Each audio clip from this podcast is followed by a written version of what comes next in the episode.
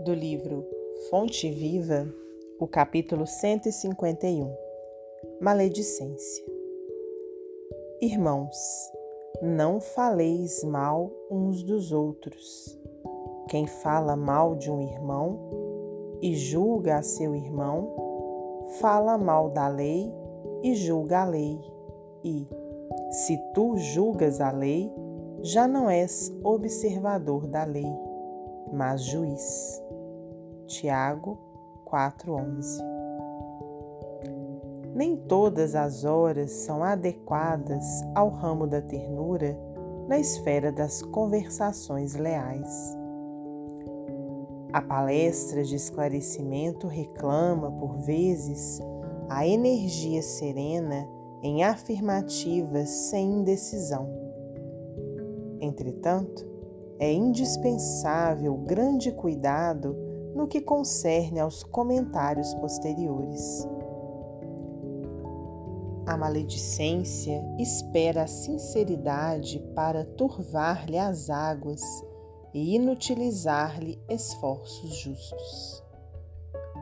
O mal não merece a coroa das observações sérias. Atribuir-lhe grande importância nas atividades verbais é dilatar-lhe a esfera de ação.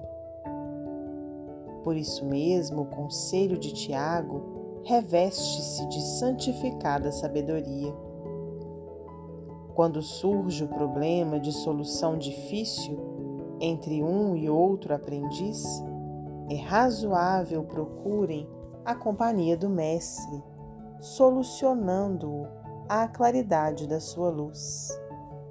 Mas que nunca se instalem na sombra, à distância um do outro, para comentários maliciosos da situação, agravando a dor das feridas abertas.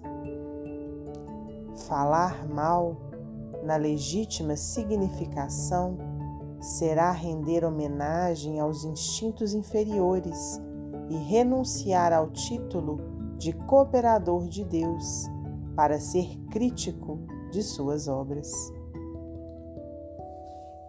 Como observamos, a maledicência é um tóxico sutil que pode conduzir o discípulo a imensos disparates. Quem sorva semelhante veneno é, acima de tudo, servo da tolice, mas sabemos igualmente que muitos desses tolos estão a um passo de grandes desventuras íntimas. Emmanuel, psicografia de Francisco Cândido Xavier.